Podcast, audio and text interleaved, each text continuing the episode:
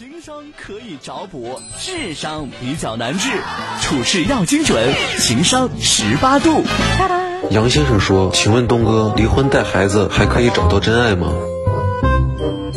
就这一句话，就这一句话，离婚带孩子，其实。哎呀，我觉得无论是男生女生，尤其是面临到离婚之后，然后再说找到第第二个爱人，其实是一件比较难的事情。嗯尤其是一段失败的婚姻，对人的打击是非常大的。嗯哼，好吧，呃，每天呢在讲这个话题的时候，我都希望思思呢也开始勇于参与一下。嗯。那今天呢张嘴的时间比较早，马上就给出了自己的观点。你的观点就说找到自己。真爱另外一半是一件很难的事情，我觉得太难了。不是找真爱很难，我觉得呃很抱歉啊，因为我看到的社会上现现状是这样子的，就是比如说我假设是我是一个女孩子，我现在离婚了，带一个小孩子，我如果想找一个从来没有结婚的，或者说结婚离婚的人，人家现在没有孩子的，他可能都不会愿意我，这是个现状。嗯，嗯，这样吧，我先谈一个我跟思思有一点点的小出入，一点点，嗯，就是我在。这个问题的重点剖析上的关键词是孩子，而不是离婚。嗯，甚至我的点不在找到真爱。嗯，我觉得这个点是在于你有没有做好一个准备，就是身为就是继父或继母的这么一个角色，嗯，对不对？啊，这样的一个角色你怎么去完成它？我觉得比真爱这个可能来临的更赤裸一些。因为你想到真爱，对吧？你说我说的对不对？对的。真爱这个东西是你们两个人可以去相处的，而且两个成年人之间相对来说还是比较理性的。嗯。谈起爱情的时候，人们有了一段失败的婚姻，他可能也是趋于成熟，至少趋于成熟，不说完全成熟。但是关于孩子这个方面，我们很难去判断他。我们怎么去裹挟到这个孩子？我们怎么去跟这个孩子对话和交流？怎么让他产生信任感？尤其是当你你作为人家，比如说你继父，或者是你作为继母。你怎么张口教不教育孩子？那么教育孩子的时候是深还是浅？这个话说的是重还是说轻一点？我伸手打不打这个孩子？如果他过于顽皮或者淘气了，我这个手是放下来。还是把这个手扬出去，这是很大的课题。嗯，因为你知道，人有的时候对于孩子的那种保护，有的时候你觉得真爱可能是在前面的，但是我恰恰不是这么认为的。嗯，可能在孩子的问题上，他会冲断你很多。就比如说现在很多的家庭，大家也可以想象一下，是不是夫妻的感情？现在有一个特别玩笑的说法，说大家是晚上中国好邻居，对吧？出来就是夫妻。为什么？因为我们从孩子很小的时候养成了一个不知道。没有办法，也没有明文规定，但是潜移默化当中说给孩子创造一个好的环境。然后父亲压力比较大，那 OK 他回来的比较晚，那于是我跟孩子在一个房间睡，嗯，对吧？父亲可能回来的晚，或者男人回来的晚一些，你就在另外书房或者沙发上，或者另外一个卧室你休息一下，等等是一样的。我们会因为孩子把很多情感冲断，哦，一心离居是吧？那但是这个东西我没有办法去左右它。首先我跟你讲，如果你决定离婚，那么你必须明白，你离婚的目的不是为了寻找下一段真爱，而是离开错误。嗯，懂吗？就是把你的婚姻那个错误的婚姻结束掉。但是你离开错误的同时，其实人会有一种本能的醒悟，就是会在错误当中去找寻自己。你比如说，我们别说真爱了，我们一个东小铺的开播，我在。整个的小铺结束之后，我是一个不抽烟的人，我都会给自己。我现在车上是常备烟的啊。哎，你怎么扑什么笑声？这是真心话。我昨天在那个自己的小房间里面抽了一根烟，在思考问题啊。真的，我是不抽烟的人，而且我也不会吸烟，从来不抽。对，基本上就是一下，然后把它吐出去，就是这样子。我们在思考有很多的问题，很多的嫁接。你做了一个错误的选择，现在离开他，到底是怎么去想的？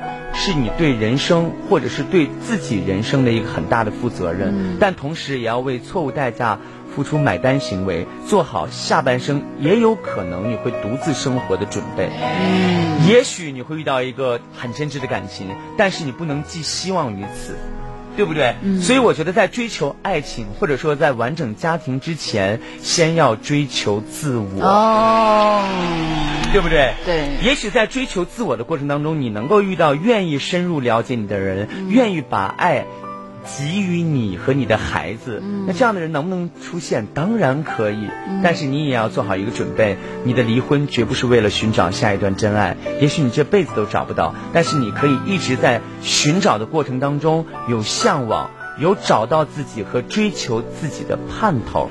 对，这一点是很重要的，对不对？我干脆连今天的话题就一并升华了吧。可以。今天讲的是什么？今天咱们讲到的是孩子和父母之间，父母有很多人生大事，就会跟孩子去指点，觉得你要按照我的想法去做。对。有的孩子按照他做了，有的没有，你会觉得有后悔过吗？所以我觉得是不是有异曲同工的地方？有的。也讲的跟孩子的亲密关系。所以刚才我说离婚带孩子可以找到真爱吗？我的重点也在孩子身上。嗯。所以我们基于孩子，你比如说这两天，我也作为一个子女。也是真诚的跟大家表达一下我的心情。这两天你看我们非常的忙碌，太忙，忙碌到给大家此一些优惠，忙碌到线上的广告能不能再多一些？这样对我们来讲，我们组里在维持工作室的发展的时候，能够更有自信一些。可是在这个时候，哎，孩子牙这两天就是跟小朋友玩，然后被小朋友踢到了。这两天呢，要时不时的带他去医院，但是没有时间，只能是你嫂子去。然后我妈呢，在医院是住院的一个状态，也完全没有办法去。去照顾他，所以有的时候你会觉得中年男人所面临这个压力，就跟他现在杨先生问到的问题是一样的，各个方面的扑面而来。可是我们有时候在想，我们只能选择就是坚强下去，因为有的时候我们面临这些问题的时候，就是每个人都会面临啊。现在在听节目的大家，我相信男男女女、老老少少，你们都应该懂这其中的一些原则和点。你看。呃，什么时候你就开始觉得父母老了？你开始有这种坚强感了？就是你坐在家里的时候，你有没有发现，你在吃饭的时候，你的妈妈已经不再坐在，或者你爸爸不再坐在任何核心的位置上了。有。当你跟他讲话的时候，他几乎也不太可能去跟你去反驳。当你有些自己的想法的时候，他也不会再去左右你的生活，都不会了。嗯。只会静静的。这两天我妈住院。他说的最多的就是你想干什么就干什么，我都支持你。但是我妈以前，我一旦有一个自己的想法，她是从来都是有反对意见的。她总是看到我要做的事情里面的那些弊端，就觉得你这样太累了，或者说你这样永远成功不了，你这样等等等等的。可是突然有一天，你会觉得这个责任和天只能由你自己来撑的时候，你要把所有的委屈、所有的累全部都咽下去，而且。得知你姓，失之你命。有的时候家人理解，有的时候未必理解。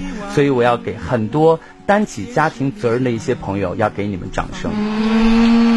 你们很了不起，但是我觉得我们要坚强。因为昨天我听到了这首歌，我今天就把这首歌送给大家。因为我们不能等到有一天身边没有老人的时候，你再去怀念他。这首歌的名字叫《如果有个直达天堂的电梯》，就是说。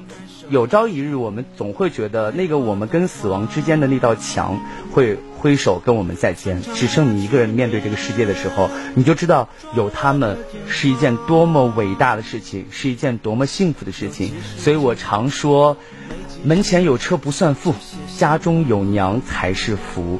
为所有的朋友加油和鼓掌。我多想不顾一切去看你。让你看看我的成绩，算不算有了一点出息？如果有个直达天堂的电梯，我一定不顾一切去看你。让你看看我的儿女，长得像我，又像你。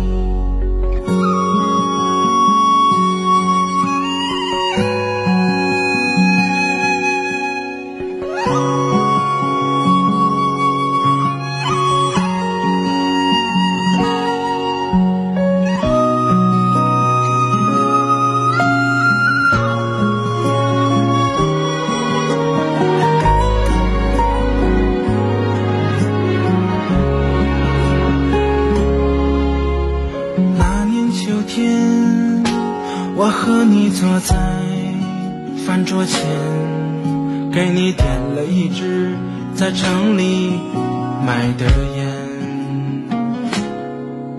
我说其实外面比家里艰难。你抽了半天，说只要平平安安。那年除夕，我匆匆赶到了里，送你一个声音很大的。手机，我说以后想我了，你就长按一。